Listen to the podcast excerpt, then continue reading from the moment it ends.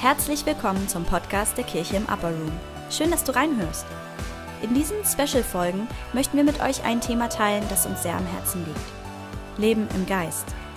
Darin geht es darum, wie wir unsere neue Identität in Christus entdecken können und was es eigentlich wirklich bedeutet, im Königreich Gottes zu leben. Ihr hört im Folgenden die Seminarreihe Leben im Geist des Gebetshauses Hamburgs. Wir wünschen euch viel Spaß.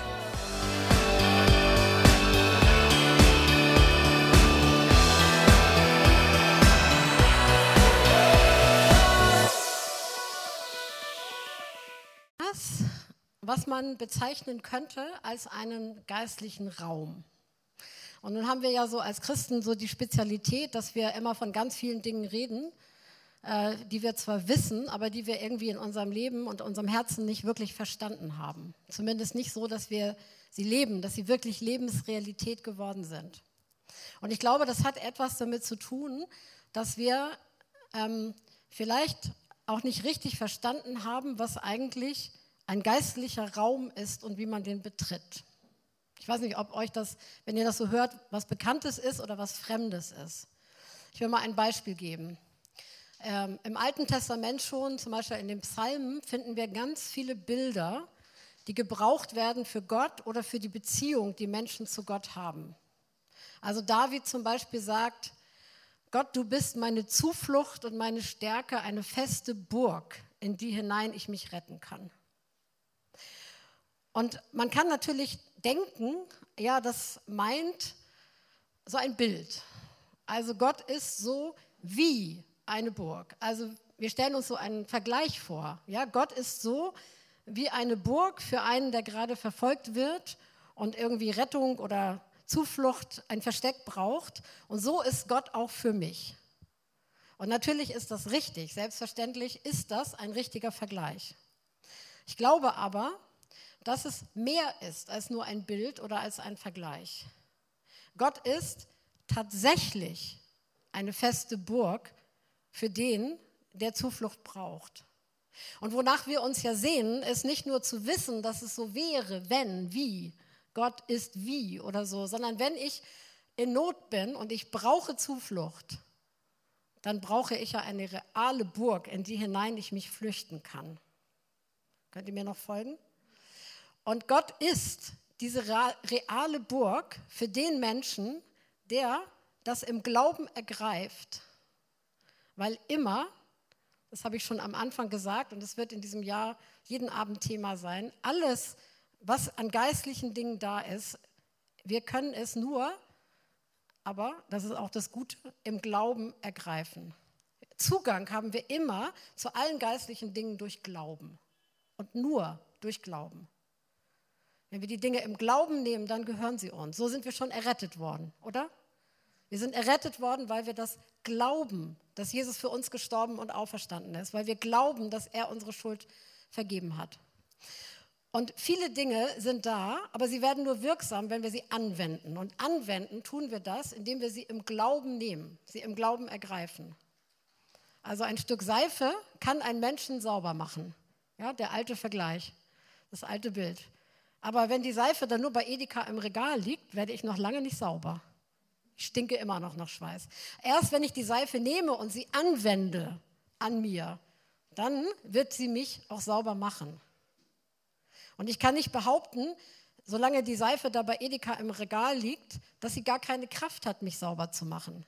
Wenn ich mich vor das Regal stelle und diese Seife intensiv anstarre, oder wenn ich im Internet recherchiere über die Kraft und Wirksamkeit der Seife und was da alles drin ist und was alles hersagen kann. Diese Seife wird ihre Kraft in meinem Leben nicht entwickeln, sondern erst in dem Moment, wo ich sie nehme und sie anwende. Und so ist das mit dem Glauben. Und viele Menschen wissen zwar, Gott ist meine Zuflucht, aber in ihrem realen Leben, in ihrem Alltag, in ihren Nöten und Problemen erleben sie es einfach nicht. Kennt ihr das? Vielleicht von euch selber oder auch von anderen Menschen, ja, die dann sagen, ja, ich weiß ja, das steht in der Bibel, dies und jenes und das und das, das steht alles in der Bibel, aber bei mir funktioniert das nicht. Es braucht Glauben, um Zugang zu bekommen. Und dann aber, wenn wir glauben, dann können sich ganze geistliche Räume öffnen. Und dann kann es zum Beispiel so sein, wenn ich in dieser Situation bin, dass ich Zuflucht brauche, dass ich vor Gott stehe und dass ich sage, Herr, ich brauche Zuflucht.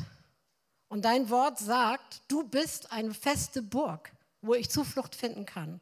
Und deswegen nehme ich das jetzt im Glauben und ich betrete diesen Raum, diesen geistlichen Raum im Glauben. Und es geht jetzt nicht um die psychologische Kraft der Visualisierung, ja, auch wenn die mit Sicherheit da ist. Und das kann uns helfen, Sachen sich vorzustellen, das kann uns helfen, das zu tun. Aber darin liegt nicht die Kraft, dass wir uns das vorstellen, sondern die Kraft liegt im Glauben. Und dann kann ich nämlich durch den Glauben in diese Burg hineintreten. Und es öffnet sich ein Raum und es ist ein geistlicher Raum. Ich kann ihn nicht mit meinen äußeren Augen sehen, aber wenn ich ihn tatsächlich betrete im Geist, im Glauben, dann werde ich diese Zuflucht erfahren. Es wird Realität. Und dann weiß ich, so wie David auch, der das aus Erfahrung herausgeschrieben hat, dass dieser Raum tatsächlich da ist. Okay, geistliche Räume. Die ganze Bibel ist voll mit geistlichen Räumen und wir wollen heute Abend auch so einen geistlichen Raum betreten und anschauen also hoffentlich nicht nur anschauen, sondern dann tatsächlich auch betreten. Und das ist der Lebensraum, der sich unter den beiden Bäumen entfaltet, die wir schon ganz am Anfang der Bibel finden. Da erkennen wir alle die Geschichte, die am Anfang der Bibel, am Anfang der Menschheit sich ereignet hat. Ähm, und ich lese ein paar Verse aus 1. Mose 2 und 3. Ich immer so zupfe ein paar Verse raus. Gott der Herr pflanzte einen Garten in Eden im Osten und er setzte den Menschen dorthin, den er gemacht hatte.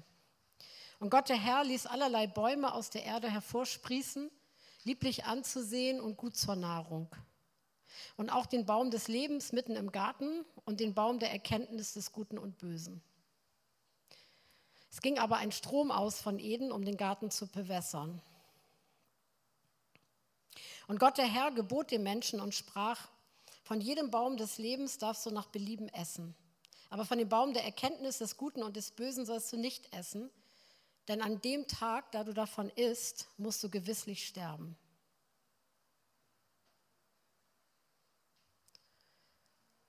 Es halt ganz fürchterlich. Aber die Schlange war listiger als alle Tiere des Feldes, die Gott der Herr gemacht hatte. Und sie sprach zu der Frau, sollte Gott wirklich gesagt haben, dass ihr von keinem Baum im Garten essen dürft? Da sprach die Frau zur Schlange, von der Frucht der Bäume im Garten dürft ihr essen, dürfen wir essen, aber von der Frucht des Baumes, der in der Mitte des Gartens ist, hat Gott gesagt, esst nicht davon und rührt sie auch nicht an, damit ihr nicht sterbt. Da sprach die Schlange zu der Frau, keineswegs werdet ihr sterben, sondern Gott weiß, an dem Tag, da, äh, da, ihr davon esst, werden euch die Augen geöffnet und ihr werdet sein wie Gott und werdet erkennen, was gut und böse ist. Und die Frau sah, dass von dem Baum gut zu essen wäre, dass er eine Lust für die Augen und ein begehrenswerter Baum wäre, weil er weise macht. Und sie nahm von seiner Frucht und aß, und sie gab davon auch ihrem Mann, der bei ihr war, und er aß.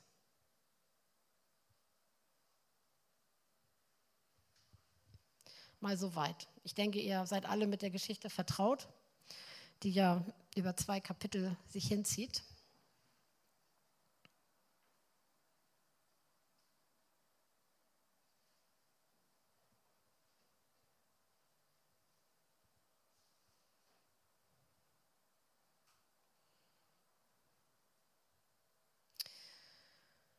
Wir wollen uns heute Abend mit diesen zwei Bäumen beschäftigen weil diese beiden Bäume, jeder für sich, ein gewisser Lebensraum ist. Und wir leben unter dem einen oder unter dem anderen Baum. Und wir ernähren uns von dem einen oder von dem anderen Baum. Und wo wir uns befinden, das finden wir nur dadurch raus, wenn wir oder dadurch, dass wir anschauen, wie der Geschmack der Früchte ist, die wir davon ernten. Und deswegen ist das Ziel dieser Session, Lerne den Geschmack von Leben und Tod in deinem Leben zu unterscheiden. Auf den ersten Blick sehen diese beiden Bäume eigentlich gar nicht so unterschiedlich aus. Und auch manche Früchte, die an diesen Bäumen sind, sehen nicht so unterschiedlich aus. Sie wirken gar nicht so, als würden sie sich sehr groß voneinander unterscheiden. Und das heißt ja auch in dem, in dem äh, Text aus der Bibel, dass Eva dahin schaute und sie sah, das war eine Lust für die Augen, davon zu nehmen. Ja? Also es war jetzt nicht so, dass dieser Baum irgendwie schwarz nach Tod aussah oder so, sondern es stand diese Aussage von Gott darüber, an dem Tag, da du davon isst, wirst du sterben. Aber der Baum sah auf den ersten Blick gar nicht unbedingt so aus. Und wenn wir so schauen, was für Früchte an diesem Baum wachsen, dann hat man auch da noch den Eindruck, ja, also das ist doch eigentlich so ungefähr das Gleiche. Aber entscheidend sind die Wurzeln, aus denen diese Bäume sich ernähren. Und wenn wir von den Früchten eines Baumes essen, uns von einem Baum ernähren, dann ernähren wir uns von dem, woraus der Baum sich ernährt. Und die Frage ist, wie dann quasi in diesem Baum diese Früchte zustande kommen. Baum der Erkenntnis von Gut und Böse. Also Erkenntnis ist ja an sich keine schlechte Sache. Ja, wir wissen, dass die Bibel uns dazu auffordert, wir sollen Gott erkennen. Aber mit der Erkenntnis ist es so eine Sache. Und da sind wir wieder bei den Wurzeln. Die Frage ist, woher kommt diese Erkenntnis und worin wurzelt sie? Paulus schreibt zum Beispiel mal über seine jüdischen Brüder und er sagt, dass ihnen die rechte Erkenntnis fehlte. Und weil das so war, trotz aller Erkenntnis, die sie hatten, aber die rechte Erkenntnis fehlte, sind sie am Ziel vorbeigelaufen, haben sie nicht das Richtige gesehen. Erkenntnis ist dann gut, wenn es Erkenntnis ist, die sich auf Gott bezieht und die auch ihre Wurzeln in Gott hat. Erkenntnis ist aber dann nicht gut, wenn sie sich von Gott löst, Gott losgelöst ist, Gott los ist. Und als Adam und Eva unter diesem Baum der Erkenntnis standen und es für sie verlockend war, davon zu nehmen, stand ihnen dieses Versprechen der Schlange im Hinterkopf, dieser Baum wird dich klug machen. Es ist eine Erkenntnis, die dich in die Lage versetzt, dass du selber entscheiden kannst. Du wirst selber beurteilen können, was gut und böse ist, was richtig und was falsch ist. Und sozusagen, du brauchst nicht mehr Gott dafür, sondern du kannst es selber. Und es ist eine Erkenntnis, die sich loslöst von Gott. Und es wird eine Beurteilung, die sich loslöst von Gottes Beurteilung und die aus der Beurteilung des Menschen heraus resultiert.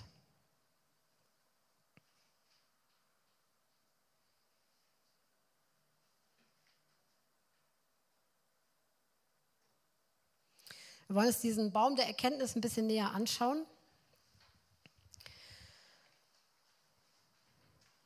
Gedanken, die wir Menschen haben, sind nicht neutral. Ich will das mal so ein bisschen als Vorbemerkung sagen. Und auf diesem Bild, ich weiß nicht, wie gut ihr das erkennen könnt, da windet sich ähm, die Schlange um den Baum. Und das soll so ein Bild dafür sein, dass, dass die Schlange, der Gegenspieler Gottes, Satan, aktiv ist. Und das ist wirklich so eine Frage an uns Christen. Ähm, ganz oft gehen wir so durchs Leben und obwohl wir die Dinge aus der Bibel kennen und wissen, ist Satan nicht unbedingt ein Bestandteil unseres Systems, unseres Lebensbildes, was wir haben, unseres Weltbildes. Ja, ja, der ist irgendwie da. Aber was hat das schon mit meinem Alltag zu tun? Und dann neigen wir dazu, die Dinge einfach als menschlich zu betrachten und zu bewerten. Vor allen Dingen alles das, was sich in uns selber abspielt, unsere eigenen Gedanken, unsere eigenen Beurteilungen. Und wir vergessen sehr leicht, das entgleitet uns sehr, sehr leicht, dass Satan ein Interesse daran hat, seine Gedanken in unser Hirn zu pflanzen. Und das, was bei Adam und Eva damals passiert ist, ganz am Anfang, die Schlange kam und sie quatscht einfach dazwischen, ich will das mal so sagen. Und sie schafft es, die Aufmerksamkeit dieser beiden Menschen oder der Menschheit zu erringen. Und sie schafft es, dass die Menschheit ihr glaubt. Diese Gedanken werden plötzlich in Erwägung gezogen. Und dann werden sie angenommen, diese Gedanken. Und dann kommen sie zur Umsetzung. Und Adam und Eva hätten damals auch nicht gesagt, ja, das sind einfach nur, das war so eine menschliche Idee, Gott. Ja, als Gott sagte, warum habt ihr das gemacht? Warum habt ihr davon gegessen? Obwohl ich euch gesagt habe, dass das lebensgefährlich ist, davon zu essen. Und dann ist die Antwort die Schlange. Sie kam, sie sagte. Und die Sicht darauf, dass die Schlange der Urheber dieser Gedanken war, dieser Versuchung, die war am Anfang noch ganz klar. Und ich glaube, dass es etwas ganz Wichtiges ist für uns zu realisieren, dass es in unserem Leben noch genauso ist. Wenn, die Dinge, die, wenn Dinge sich in unserem Hirn und in unserem Herzen abspielen, es sollte uns bewusst sein, dass viele Gedanken in uns nicht neutral sind, sondern sie sind beeinflussbar. Was sind die Wurzeln dieses Baumes? Die Wurzeln all dessen, was ein Mensch tut, der von diesem Baum ist, der unter diesem Baum lebt, der in diesem Lebensraum unter dem Baum lebt. Es ist Unglaube, es ist Angst, es ist Ärger, es ist Stolz.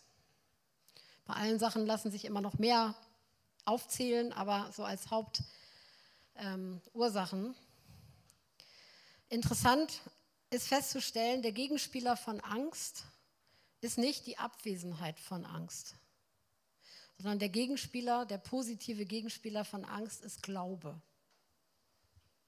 Und der Gegenspieler von Ärger ist Sanftmut. Und ich will mal so eine Definition geben, Jesus sagt ja auch von sich selber, dass er sanftmütig ist. Sanftmut, ich glaube, man kann es gut ähm, übersetzen mit, es ist eine Offenherzigkeit gegenüber dem Guten. Jesus sagte von sich, ich bin von Herzen sanftmütig, weil er von Herzen immer das Gute wollte. Er wollte immer das Gute. Er stellte sich immer auf die Seite von dem Guten und er wollte auch für sein Gegenüber das Gute. Und es, er hatte ein offenes Herz für das Gute. Und auch wir brauchen in unserem Leben ein offenes Herz für das Gute. Und das Gute ist immer bei Gott zu finden. Es ist da, wo Gott ist, weil Gott selber der Gute ist. Und wir brauchen Sanftmut, wir brauchen ein sanftmütiges Herz. Das bedeutet ein Herz, das weit auf ist weit sich aufmacht für das Gute, um Gottes Wort, um seinen Willen aufzunehmen. Der Gegenspieler von Unglaube ist Gehorsam. Unglaube, der immer nicht anerkennen will, dass Gott es besser weiß und deswegen so widerspenstig reagiert. Und wenn wir den Spieß umdrehen, dann sehen wir, Gott zu gehorchen, zu tun, was er sagt, ihm zuzustimmen über, über das und in dem, was er sagt. Gehorsam ist die Antwort.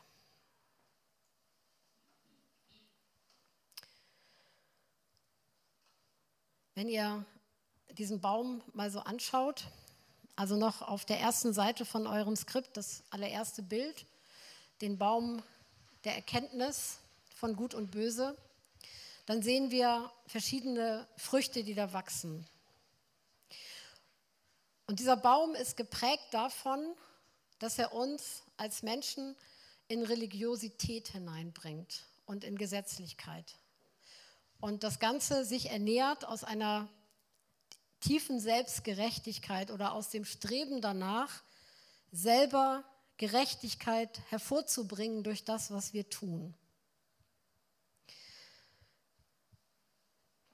Von diesem Baum zu essen führt dazu, dass wir uns leidenschaftlich hingeben an Ideale, die wir haben von uns selbst, von unserer Gemeinde, von der Menschheit, von unserem lieben Mitchristen oder so, die niemals erreichbar sind. Kennt ihr das? Da ist so diese Vorstellung, ja? Die Gemeinde.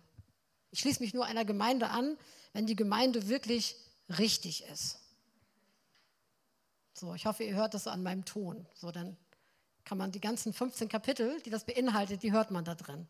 Ja, die muss richtig sein, diese Gemeinde.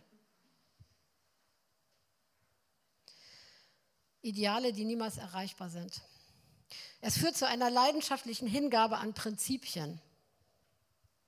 Ja, wir können für alles Gesetze aufstellen. Wir können für, für alles auch aus Gottes Wort Gesetze ableiten, die wir dann aufstellen. Und es führt zu einer leidenschaftlichen Hingabe auch, interessanterweise, an Erkenntnisse.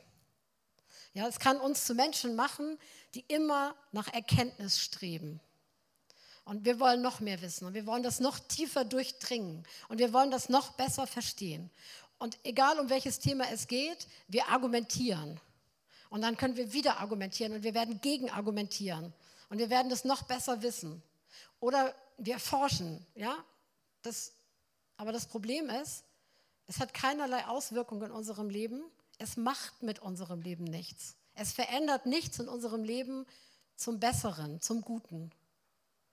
Sondern es hält uns gefangen da drin, dass wir, dass wir immer weiter da hineinsteigen müssen.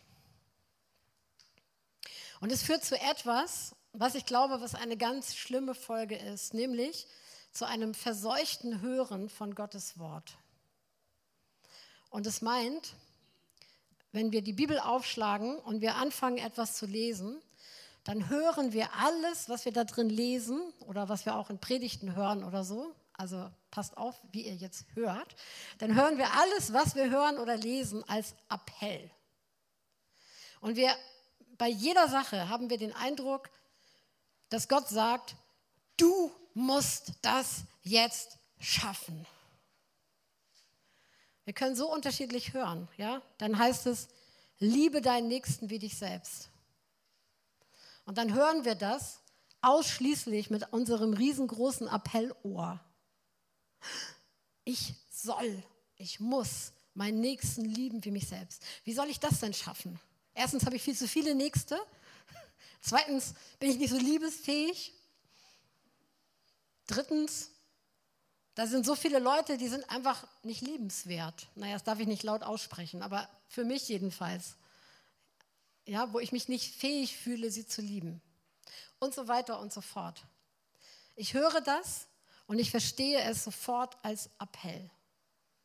Das bedeutet, dieser Baum, von den Früchten dieses Baumes zu essen, führt zu einem verseuchten Hören. Es verdirbt mein Ohr.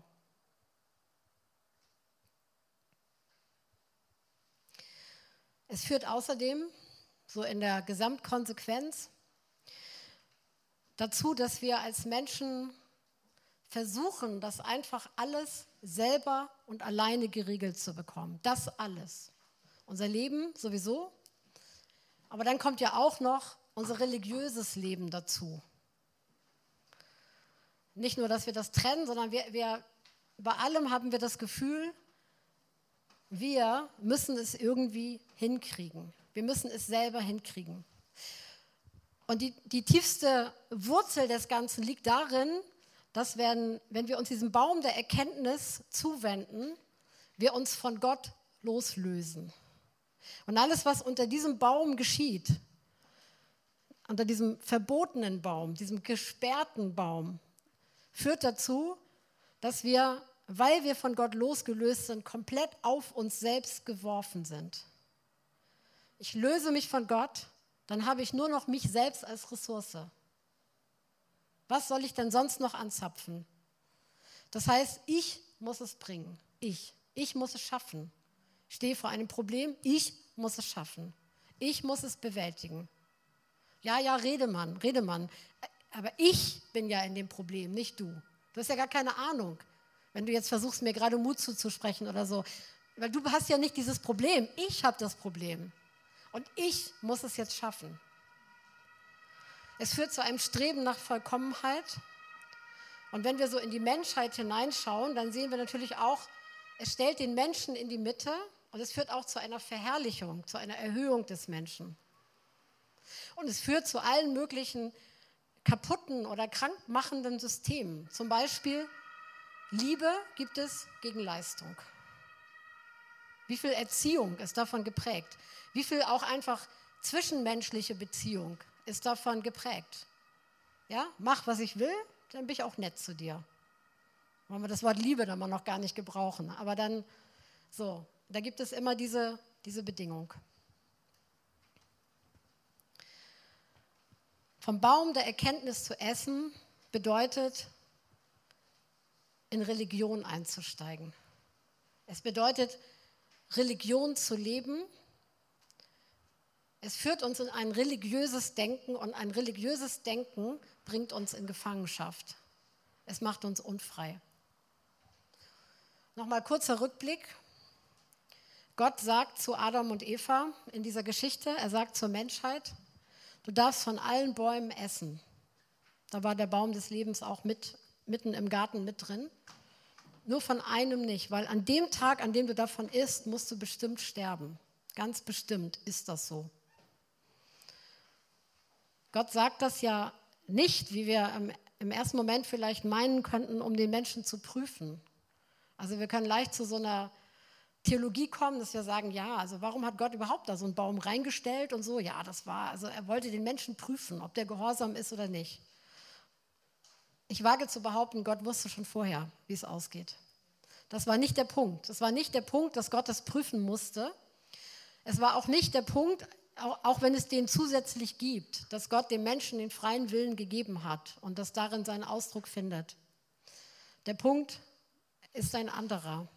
Gott wusste, dass der Mensch an dem Tag sterben wird, geistlich sterben wird. Und er wollte den Menschen bewahren. Und deswegen spricht er dieses Verbot aus. Er wollte den Menschen schützen, dass es nicht dazu kommt oder nicht dazu kommen muss. Und es geht hier nicht darum, dass der Mensch jetzt biologisch sterben muss. Das geschieht auch. Sondern es geht um etwas anderes. Der Mensch stirbt geistlich. Und geistlich gestorben zu sein bedeutet, wir sind nicht mehr empfänglich für alles das, was von Gott kommt. In dem Moment sind wir abgeschnitten von der Versorgung Gottes. Wir sind abgeschnitten davon, dass Gott einfach Zugriff hat und wir alles aus ihm beziehen, uns davon ernähren und es uns gut geht. Und das führt automatisch dazu, dass die Qualität unseres Lebens eigentlich tot ist. Lebensqualität, das ist ja so ein sehr modernes Wort. Wir alle wollen Lebensqualität und verstehen unterschiedliche Sachen darunter. Und ich glaube, man könnte das ganz neu modern ausdrucken. Gott sagt, an dem Tag, an dem du vom Baum der Erkenntnis isst und anfängst, dich davon zu ernähren, ist deine Lebensqualität auf Null oder noch darunter. Ja, es wird lauter zerstörerisches Zeug in dein Leben hineinkommen und all das Gute, du sehnst dich zwar danach, aber du, du schaffst, du, du kommst nicht ran. Es, es ist nicht da in deinem Leben und du kannst es in deinem Leben nicht festhalten. Und es ist völlig logisch, denn wenn wir abgeschnitten sind von der Versorgung von Gott, dann sind wir bei uns. Und zwar nur bei uns. Wir sind einfach darauf angewiesen, uns selber zu versorgen. Wir sind darauf angewiesen, alles selber aus uns heraus und unseren Ressourcen geregelt zu bekommen.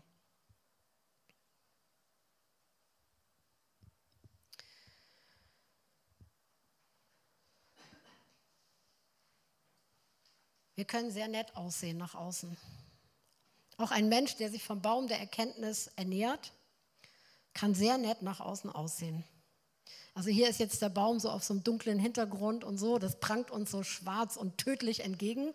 Aber wir haben noch im Kopf, Eva sah den Baum an und sagte, oh, eine Lust für meine Augen. Und so ist es doch auch mit uns Menschen. Ja, ich kann ein sehr hilfsbereiter Mensch sein und sehr freundlich. Und ich kann Selbstaufgabe propagieren in meinem Leben und auch exerzieren sozusagen. Ich kann nach Disziplin streben.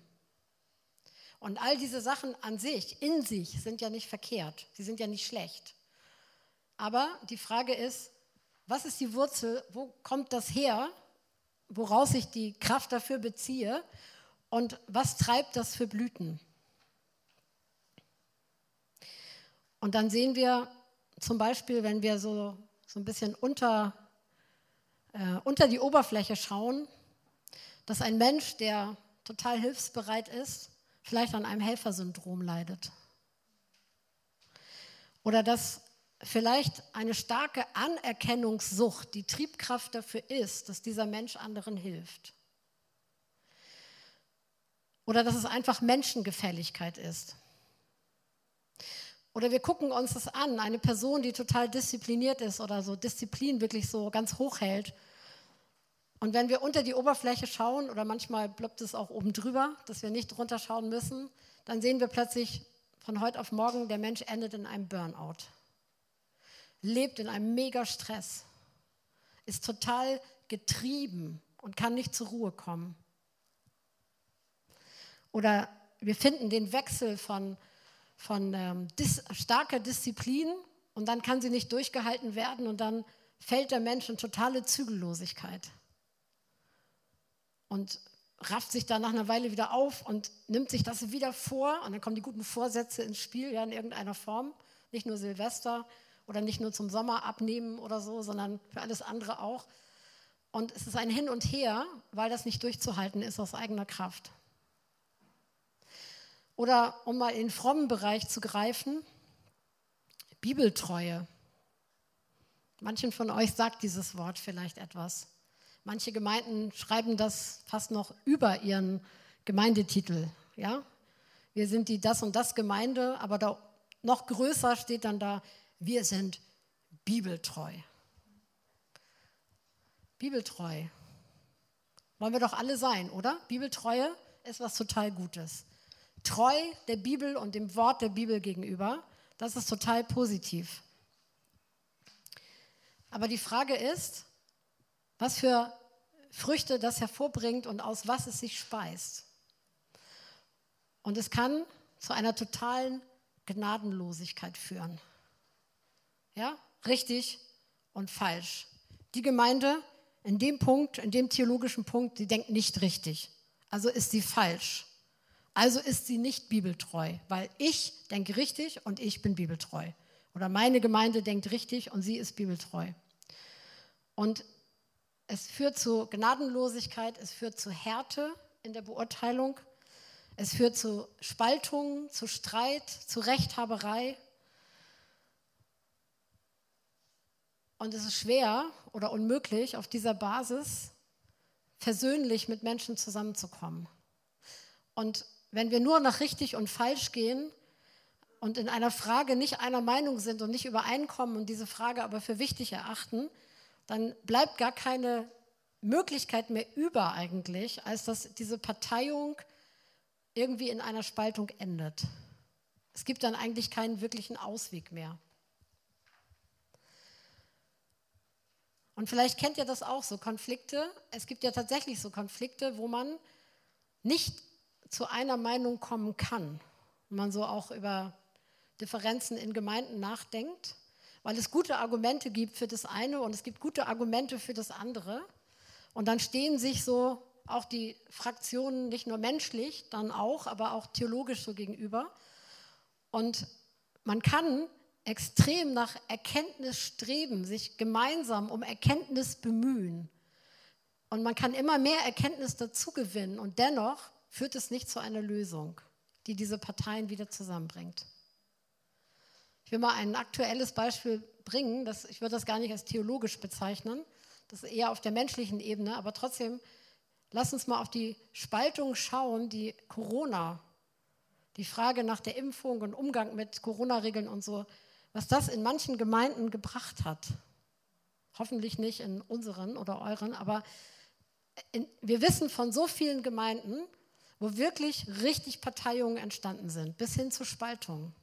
Und wo Menschen sich aufgrund dieser Frage, dieser sachlichen Frage, so menschlich auseinandergespalten haben, geistlich auseinandergespalten haben und keine Lösung finden, zusammenzukommen. Und ich glaube auch, dass vielleicht ist es ein gutes Beispiel, aus Gottes Perspektive vielleicht sowieso gar nicht so wichtig, die Frage, vermutlich, aber es ist ein gutes Beispiel dafür, es gibt für alles Argumente und, Und es, es ist so eine Frage, wo man diese Spannung wahrscheinlich einfach aushalten muss. Ja, man kann das nicht einfach mit richtig und falsch beantworten. Was ist richtig, was ist falsch?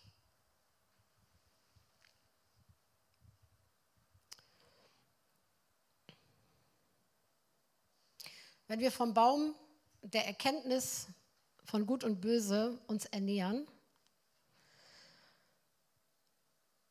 dann sind wir gefangen in einem Denken, das dieser menschlichen Erkenntnis unterliegt. Wir kommen total in Gefangenschaft, weil wir immer nach richtig und falsch gehen und dieses richtig und falsch definieren nach dem oder anhand des Maßstabs, den wir in uns selber tragen, der ein menschlicher Maßstab ist. Und wir haben das Empfinden, ähm, ja, aber bestimmte Sachen, die sind einfach nicht richtig. Das ist nicht gerecht oder nicht richtig. Und wir kommen gegen dieses Gefühl in uns nicht an. Kennt ihr solche Situationen?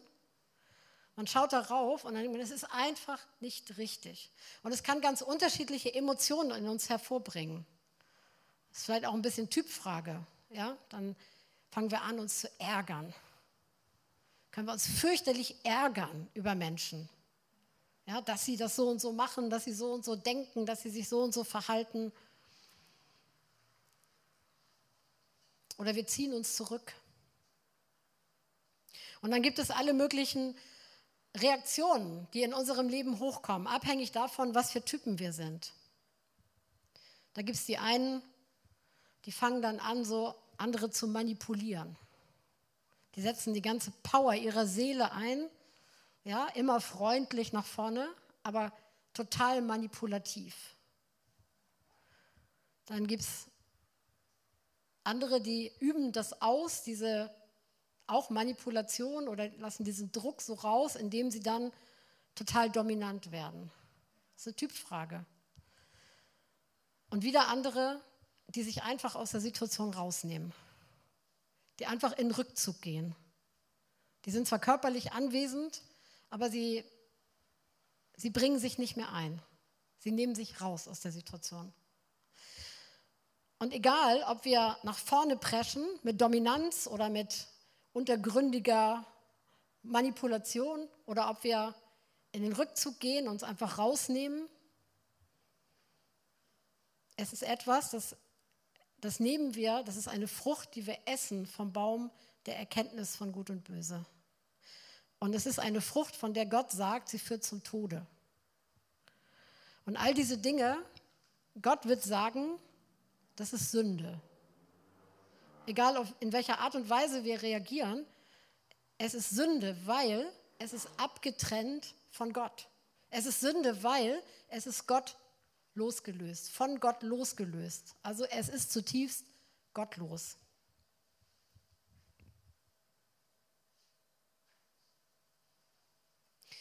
Und wenn wir in diesem religiösen Denken gefangen sind, dann findet sich, auch wenn wir total fromme Menschen sind, dann findet sich in unserem Leben eine große Widerspenstigkeit gegenüber dem Wort Gottes.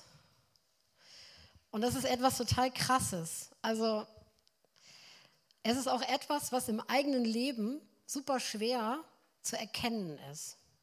Wenn ich jetzt hier so in die Gruppe fragen würde, so ganz frank und frei, das ist jetzt rhetorisch, ne? Also bitte keine Hände heben und so, nicht die Mikrofone entmuten. Also behaltet das für euch in diesem Moment.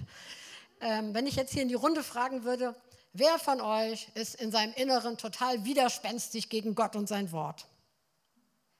Naja, ich glaube, kaum einer würde seine Hand heben. Und zwar nicht nur, weil er jetzt sagt, naja, ich will mich jetzt nicht hier in der Gruppe outen, sondern weil wir doch von uns selber denken, dass wir eigentlich Gott wollen und sein Wort. Wir denken doch über uns selber, dass wir ganz offen sind, dass wir Gottes Wort wollen und an uns ranlassen. Aber wir alle wissen total viel von Gottes Wort. Und wenn ich jetzt alle möglichen Sachen aufzählen würde und ich würde sagen, ist das in deinem Leben Realität? In deinem Alltag, in deinen Beziehungen? An deiner Arbeitsstelle und in deiner Gemeinde, ist das alles Realität? Dann würden die Hände wieder runtergehen. Ja, dann würden wir eben sagen, ja, okay, also das kriegt man ja nicht alles hin und so. Ja, wir arbeiten ja dran. Ja, ich bemühe mich ja. Und dann hören wir lauter so Sätze in unserem Inneren, bei denen wir, wenn wir genau hinschauen, den Baum des Lebens, äh, den, Entschuldigung, den Baum des Todes, den Baum der Erkenntnis sprechen hören. Ja, nee, ist nicht Realität in meinem Leben, aber ich bemühe mich ja. Ich versuche mich ja dahin zu verbessern. Aber wir haben das alle noch im Kopf. Der Mensch, der alte Mensch, die alte Natur, man kann sie nicht verbessern. Und es ist auch nicht Gottes Interesse, den alten Menschen zu verbessern, ihn irgendwie zu heilen, in Teilen irgendwie wiederherzustellen oder so, sondern Gott hat ein Todesurteil über diesen alten Menschen gefällt.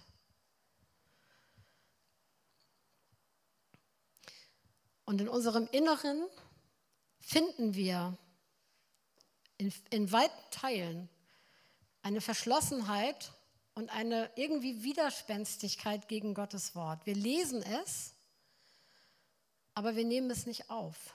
Wir lesen es, wir wissen es, wir hören es, aber wir ergreifen es nicht im Glauben. Und es wird nicht ein Teil von uns in unserem Leben. Das heißt, unser Herz, auch wenn wir mit dem, mit dem Verstand zustimmen, unser Herz ist irgendwie zu dafür. Und deswegen habe ich vorhin diesen Begriff von Sanftmut versucht zu definieren, ja, weil die Bibel sagt, wir sollen das Wort Gottes mit Sanftmut aufnehmen und auch mit Demut uns darunter beugen. Anerkennen, dass Gott es besser weiß. Aber mit Sanftmut es aufnehmen, das heißt mit einem offenen Herzen. Unser Herz wirklich so, dass die, die nicht die Herzklappen, ne, aber die Türen unseres Herzens, dass sie aufspringen, wenn das Wort Gottes kommt. Ja, macht die Tore weit, Gottes Wort kommt damit es kommt und einzieht bei mir. Und wenn es da drin ist, sich entfaltet, weil ich es im Glauben nehme. Aber wie viel von Gottes Wort hören wir oder lesen wir? Und es ist wirklich zum einen Ohr rein und zum anderen Ohr wieder raus. Und das nehme ich jetzt mal so als Bild. Es bleibt nur hier oben. Ja, und es erreicht bildlich gesprochen unser Herz nicht. Und weil das so ist, entwickeln viele Menschen so eine Wachhund-Mentalität. Nennen das mal so, das ist ein Begriff, den habe ich bei jemand anders geklaut. Die sitzen in ihrer Gemeinde und verhalten sich wie so ein Wachhund. Ja, nicht wie das Herrchen, sondern wie der Wachhund, wie der Hund. Und die sitzen da und die sitzen immer am Rand, egal auch wenn sie in der Mitte vom Gemeinderaum sitzen, aber innerlich sind sie total am Rand. Und sie sitzen da und sie haben die Ohren gespitzt und sie hören ganz genau zu. Sie nehmen alles wahr, jede Bewegung und jedes Wort und jedes Geräusch und überprüfen die ganze Zeit, ob es richtig oder falsch ist. Und sobald irgendwas falsch ist, wuh, ich kann das sehr gut beschreiben, weil ich aus der Tiefe meines Herzens beschreiben kann, wie das ist, dieses Verhalten. Oh, jetzt hört ihr auf zu lachen. Vielleicht habt ihr gemerkt, dass es auch auf euch zutreffen könnte. Aber Gott hat uns nicht in seine Gemeinde berufen als Wachhunde. Das ist die gute Nachricht. Sondern er hat uns berufen als Mitglieder seines Hausstandes, als seine Erben und seine Kinder und so weiter. Und das ist was ganz anderes. Vom Baum der Erkenntnis von Gut und Böse zu essen bringt uns in einen Zwang, die Dinge nach richtig und falsch beurteilen zu müssen. Da gibt es zwei Kategorien in uns und das ist der Maßstab, nach dem werden die Sachen gefiltert und abgeprüft. Und was richtig ist, das ist gut, da können wir mitgehen, aber da kommt keine Beziehung auf, keine menschliche Nähe, keine Wärme, keine echte Gemeinschaft. Sondern es ist nur eine Übereinstimmung, weil wir in dem Moment gerade finden, dass der andere so richtig ist wie wir, wie wir ja immer sind. Und der andere ist es jetzt mal. Und solange wie er mit mir richtig ist, also auch richtig ist, kann ich mit ihm. Und sobald er falsch ist, kann ich nicht mehr mit ihm.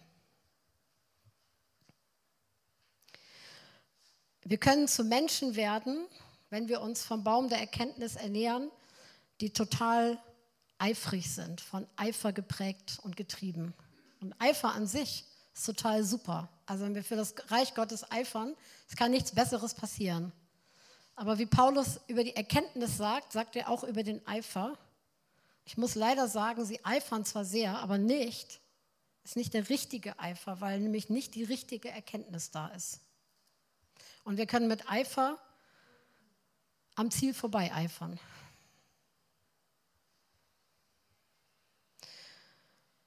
Und es kann dazu führen, dass wir geprägt sind, als wir in unserer Prägung immer negativer werden. Und dass wir anfangen, Menschen zu hassen. Also nicht nur sie nicht zu lieben, sondern sie zu hassen.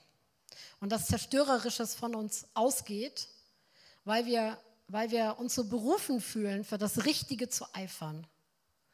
Ja, und dann dieser Eifer sozusagen mit uns durchgeht. Es ist sehr interessant. Paulus hat ja gesagt, prüft alles. Also, ist Prüfen denn nicht gut? Doch, natürlich. Natürlich sollen wir alles prüfen. Paulus sagt, prüft alles. Und dann, wie geht es weiter? Und das Schlechte behaltet, haltet das die ganze Zeit den anderen vor und hackt beständig darauf rum. Nein, er sagt, prüft alles und das Gute behaltet und dem eifert nach. Ist doch interessant. Nicht eine Sekunde verschwendet Paulus Zeit mit dem, was wir als nicht gut befinden, wenn wir prüfen. Was nicht gut ist, da werden die Krümel vom Tisch gewischt. Und das, was gut ist, auf das konzentrieren wir uns. Aber ein religiöser Mensch, ein Mensch, der sich vom Baum der Erkenntnis ernährt, der kann seine Augen nicht auf das Gute richten und da bleiben. Sondern der wird sagen, ja, ja, das ist auch noch ein bisschen was Gutes, aber das ist ja nicht das Ding, das ist ja schon gut. Wir müssen, wir müssen das Ungute ausmerzen. Ja, und er wischt sozusagen das Gute wie die Krümel vom Tisch, um sich auf das Negative zu konzentrieren. Und alles ist genährt von einem menschlichen Gerechtigkeitsdenken, das aber doch sehr abweicht von dem Gerechtigkeitsdenken von Gott. Und wir enden und landen mit all diesen Prägungen und mit dieser, wenn wir uns vom Baum der Erkenntnis ernähren, von dieser Frucht, von dem, was es mit uns macht, wir enden in Stolz, in Selbstbezogenheit, in Selbstgenügsamkeit. Und das Urteil, das Gott fällt, ist, du kannst darin nicht verbessert werden. Du kannst nicht sagen, okay, ja, ich merke jetzt so das ein oder andere, das trifft auf mich zu, okay, also da werde ich, das werde ich jetzt ändern. Ich ändere mich jetzt. Es gibt nur einen Weg daraus und das ist Erlösung. Gott sagt, du musst daraus erlöst werden.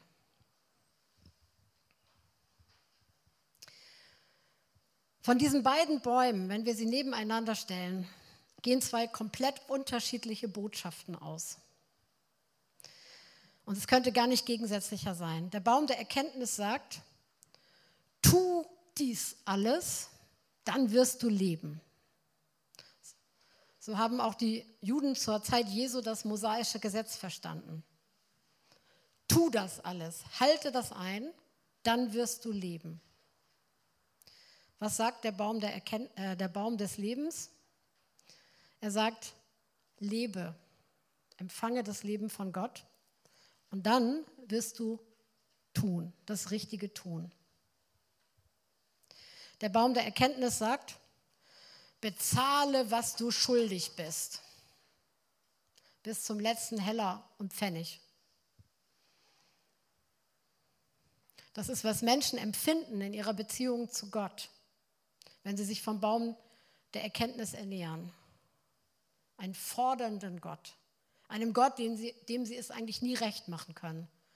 Ja? Auch wenn du Christ bist, auch wenn du von Vergebung weißt, wenn du unter dem Baum der, der Erkenntnis von Gut und Böse lebst, wenn das dein Lebensraum ist, wirst du Gott immer erleben als einen Gott, dem du nie genügen kannst. Da bleibt immer dieses Gefühl in deinem Inneren, und ich bin immer noch nicht gut genug. Jetzt hat Gott mich schon erlöst. Jetzt hat er mich schon erwählt. Jetzt hat er schon seine Gnade in einem Übermaß in mein Leben hineingegossen. Und immer noch bin ich so schlecht. Und immer noch mache ich es falsch. Was sagt der Baum des Lebens? Der übrigens die Person Jesu in Person ist. Er sagt, ich vergebe dir und ich bezahle alles für dich. Du bist frei. Der Baum der Erkenntnis spricht, schaffe du dir ein neues Herz und einen neuen Geist. Strebe nach Heiligkeit. Sei heilig. Lebe heilig. Jage der Heiligkeit nach, ohne die niemand den Herrn sehen wird. Kennt ihr dieses Gefühl? Uh.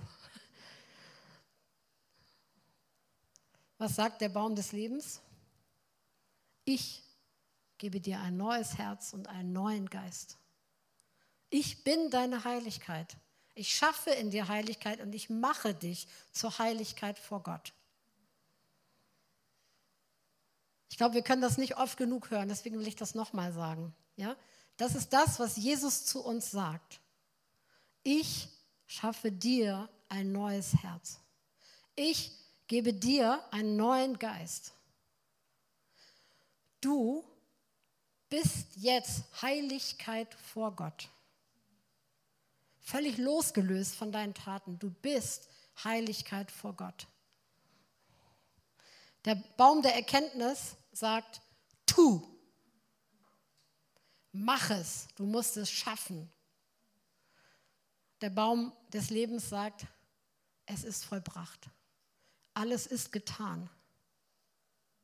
Du kannst einfach hineintreten.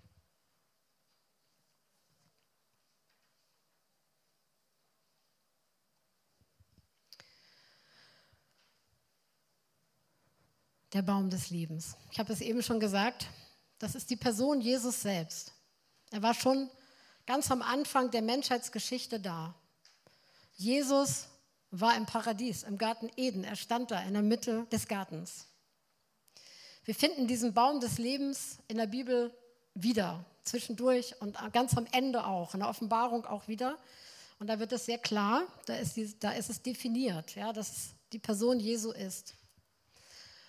Und an diesem Baum des Lebens ist alles anders. Und deswegen nochmal zurück zu diesem Wort Räume, geistliche Räume. Es ist ein ganz anderer Lebensraum. Und es ist nicht möglich, dass wir eigentlich unter dem einen Baum zelten oder unter dem einen Baum unser Haus gebaut haben, was immer wir dafür ein Bild benutzen wollen, und unser Leben dort leben und dann sozusagen rübergreifen und uns irgendwie Früchte von dem anderen Baum pflücken. Vergesst es. Wir leben entweder unter dem einen Baum oder unter dem anderen. Und auch, um das auch ganz klar zu sagen, wir können uns nicht von dem einen Zustand stückweise nach und nach prozesshaft in den anderen entwickeln. Das ist genau das System vom Baum der Erkenntnis. Und das trifft nicht zu beim Baum des Lebens und deswegen funktioniert das nicht da so als Übergang. Sondern Gott sagt, wenn du vom Baum des Lebens isst, wirst du leben. Wenn du vom Baum der Erkenntnis von Gut und Böse isst, wirst du sterben. Und das bedeutet, dass deine Lebensqualität tot ist. Sie ist zerstörerisch. Sie wird auf dich selbst zerstörerische Wirkung haben. Und sie bringt dich immer weg von Gott. Sie, sie bringt dich immer in etwas, in eine Gottlosigkeit hinein. Und Gottlosigkeit, das will ich auch nochmal sagen, das meint nicht den unerlösten Menschen, der ist auch komplett gottlos, keine Frage, sondern gottlos ist von Gott losgelöst. Und da sind so viele Situationen in unserem Leben, wo wir einfach von Gott losgelöst agieren. Und die Bibel ist da sehr klar. Das bedeutet gottlos. Dann sind wir gottlos. Wir handeln gottlos. Wir denken gottlos. Wir fühlen gottlos. Wir vertrauen unserer Seele und der Beurteilung unserer Seele. Und unsere Gefühle und unsere Gedanken können uns alles Mögliche erzählen. Aber sie ernähren sich vom Baum der Erkenntnis von Gut und Böse und damit sind sie komplett losgelöst von Gott. Und das bedeutet, dass Gottlosigkeit in unserem Leben herrscht. Und das kann sein, dass das so ist, obwohl wir total fromm aussehen. Ja, wir können da am frömmsten aussehendste Wachhund unserer Gemeinde sein. Oder die hilfsbereiteste, Helfersyndrom-anerkennungssüchtige Person im ganzen Universum, die super fromm ist. So viel um Erkenntnis betet, Erkenntnis hat. Ja, wir können so viel Erkenntnis sammeln über Gott. Also wahrscheinlich gibt es kaum so volle Erkenntnisköpfe wie in unseren Gemeinden. Ja, weil wir eine Erkenntnis über Gott nach der anderen sammeln. Aber weil wir uns vom Baum der Erkenntnis von Gut und Böse ernähren, bleibt diese Erkenntnis einfach da in unserem Kopf und bestenfalls treibt sie uns nur in Religiosität und schlimmstenfalls hat sie zerstörerische Auswirkungen auf unser eigenes Leben und auch auf das Leben anderer, mit denen wir zu tun haben. Und das bedeutet nicht, dass wir nicht erlöst sind. Ja? Versteht mich nicht falsch. Ich rede jetzt von Christen. Ich rede von Menschen wie, wie dir und mir, die wir seit Jahrzehnten oder Jahrtausenden in der Gemeinde sind und bekehrt sind und getauft und ich weiß nicht was alles und so viel über Gott wissen, aber unser Leben ist immer noch nicht davon erfasst, in so ganz vielen Punkten. Also, was ist der große Unterschied? Es gibt den einen großen schlagenden Unterschied und der lautet, am Baum des Lebens kannst du nichts machen, sondern alles nur empfangen. Das, was den Menschen auch insgesamt so schwer fällt, überhaupt zu Gott zu finden, Jesus anzunehmen, weil man Gnade einfach nur empfangen kann und man kann sie nicht machen. Am Baum des Lebens wird nichts geleistet. Es wird nichts gemacht, sondern alles wird empfangen. Alles wird einfach im Glauben genommen. Der Baum des Lebens, er schafft ein neues Hören. Er säubert, er reinigt unser Ohr. Und wir können Gottes Wort klar hören und verstehen, dass es darum geht, dieses Wort zu nehmen, es zu ergreifen im Glauben und es festzuhalten. Ich habe vorhin gesagt, unter dem Baum der Erkenntnis hören wir alles als Appell. Da gibt es zum Beispiel diese Stelle in Johannes 15, wenn ihr mein Wort haltet, dann seid ihr wahrhaftig meine Jünger, sagt Jesus. Das ist ja auch so ein Wort, ne? Also das kann man so wirklich so richtig bedrohlich sagen. Wenn ihr mein Wort haltet, wenn, dann seid ihr in Wahrheit meine Jünger. Und deswegen gibt es ja auch genügend Gruppen und auch Gemeinden manchmal, die sagen, ja, die Gruppe oder die Gemeinde, das ist ja nicht, das ist ja nicht echt der Glaube. Ja? Weil das ist ja, die sind ja nicht in Wahrheit Jünger, weil sie ja irgendwas nicht tun, aus meiner Sicht. Aber was da wirklich steht, ist, wenn ihr mein Wort haltet, ja, wenn ihr mein Wort festhaltet, ich will es mal als Appell formulieren, als positiven Appell, Ergreif das Wort Gottes. Halte dich daran fest. Lass zu, dass das Wort dich festhält, dass das Wort dich trägt. Wir hatten es schon am Anfang. Wir können alles, alles nur ergreifen oder wir haben, bekommen nur Zugang dazu durch den Glauben. Und das ist in keiner einzigen Sache anders in unserem geistlichen Leben. Wir bekommen Zugang durch Glauben. Und deswegen sagt Jesus, haltet mein Wort, halte es fest, ergreife es. Halte dich dran fest, mach dein Leben daran fest. Vertraue dem Wort. Vertraue dem Wort, vertraue nicht dir. Vertraue nicht dir, dass du das umsetzt, sondern vertraue dem Wort, dass es in dir tun wird, was es tun will. Das Wort kann das schon ganz alleine. Und öffne dich dem Wirken des Heiligen Geistes. Denn zum Beispiel in Römer 12, in den ersten zwei Versen, sagt Paulus, lasst euch erneuern durch den Heiligen Geist.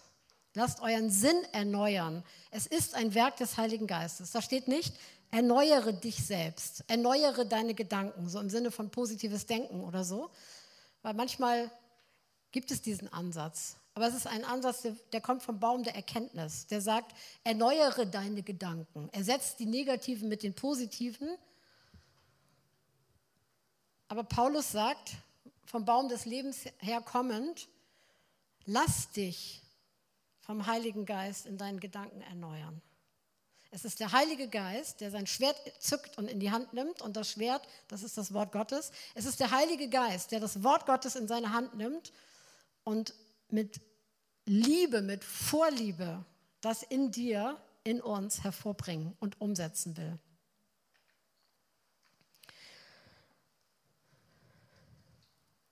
Das Wort selbst, das wir festhalten, bringt uns in Kontakt mit der Gnade die in diesem Wort ist, bringt uns in Kontakt mit der Kraft, die da drin liegt, die uns von innen heraus erneuern und verändern will.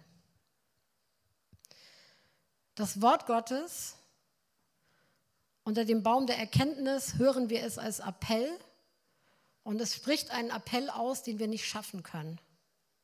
Unter dem Baum des Lebens, in diesem anderen Lebensraum, hören wir das Wort Gottes und es spricht uns zu oder es sagt uns, was es in unserem Leben aus der Kraft des Heiligen Geistes hervorbringen will. Könnt ihr den Unterschied hören? Darum brauche ich Sanftmut in meinem Geist, dass meine Herzenstüren aufklappen. Ja? Also, alles reinlassen. Bitte, Wort Gottes, komm rein. Heiliger Geist, komm rein. Weil dann weiß ich, es passiert.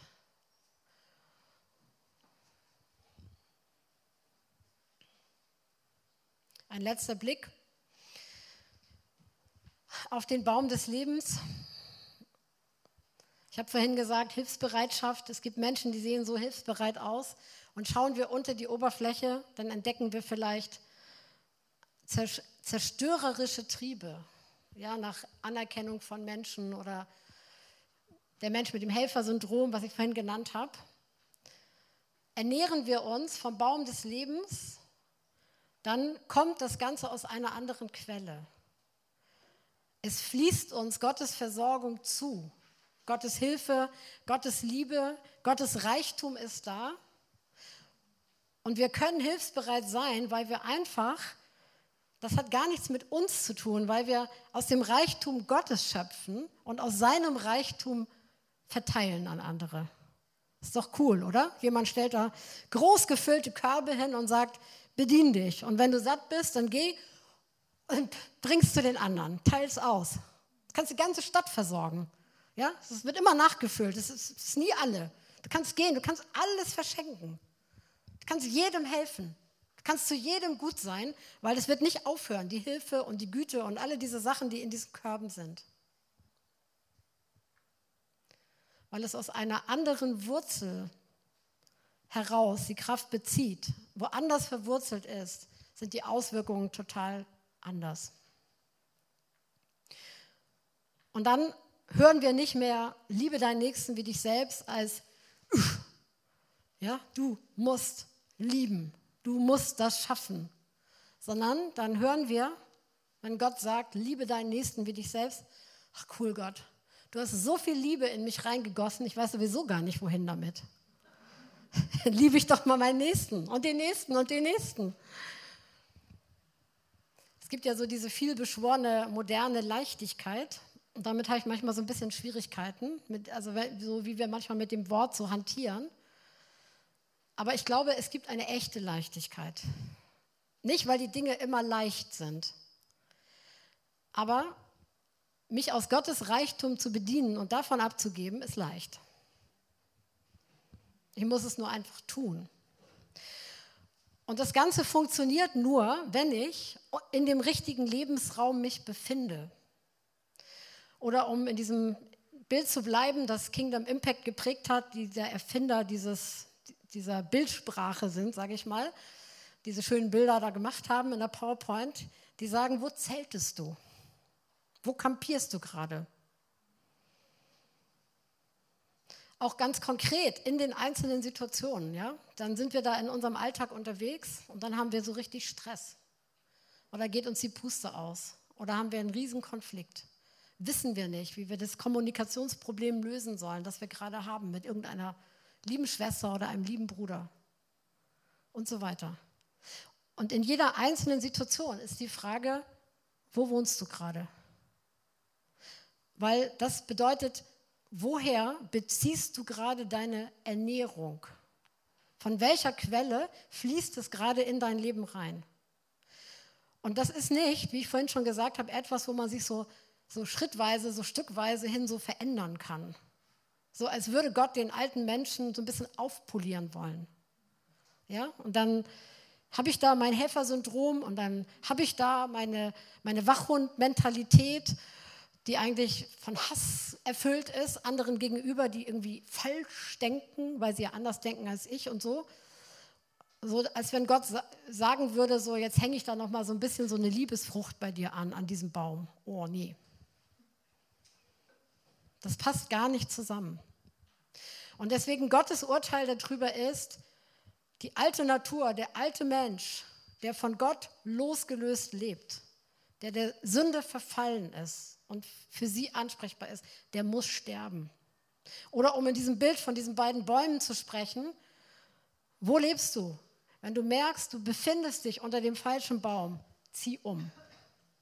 Und es ist etwas, was wirklich in unserer Lebenspraxis ja nicht nur einmal passieren muss, sondern es muss immer wieder passieren. Weil so wie Adam und Eva sind wir sozusagen in diesem Garten unterwegs und wir dürfen uns vom Baum des Lebens ernähren, uns da aufhalten. Aber der Baum der Erkenntnis, der ist da. Und so manches Mal ist er eine Lust für unsere Augen. Ja, und dann haben wir die Neigung, doch dahin zu gehen und uns da zu ernähren. Und es gibt immer nur den einen Weg, nämlich zu sagen, so, okay, was ist in meinem Leben? Von was ernähre ich mich gerade? Wo wohne ich gerade? Und dann aber nicht zu sagen, so, ach, wie schrecklich, das habe ich wieder versagt. Zum 137. Mal finde ich mich am Fuße des Baumes der Erkenntnis wieder. Mit mir wird das nichts. Mit mir wird Gott das niemals schaffen. Naja, oder so weiter. Oder aggressiv. Es gibt ja so ne, die verschiedenen Typen. Ihr wisst, was ich meine.